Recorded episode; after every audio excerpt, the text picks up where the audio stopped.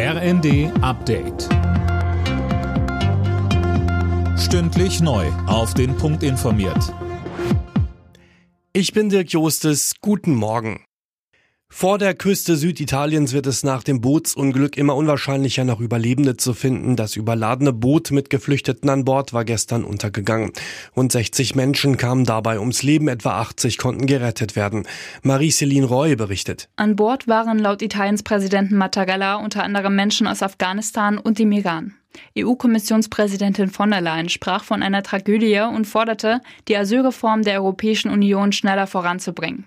Italiens rechte Regierungschefin Meloni zeigte sich betroffen, bekräftigte aber gleichzeitig, dass ihre Regierung weiter gegen solche von Schleusern organisierten Fahrten vorgehen wird. An den Flughäfen Düsseldorf und Köln-Bonn wird heute erneut gestreikt. Passagiere müssen sich deshalb auf Verspätungen oder Flugausfälle einstellen. Zu dem Streik hat die Gewerkschaft Verdi das Bodenpersonal und die Luftsicherheit aufgerufen. Vor wenigen Tagen war die zweite Tarifrunde im öffentlichen Dienst ohne Einigung zu Ende gegangen. Verdi-Chef Frank Wernicke sagte über die derzeitige Streikbereitschaft im ZDF. Die Inflation ist hoch und das trifft insbesondere diejenigen, die nicht so Einkommen haben, hart.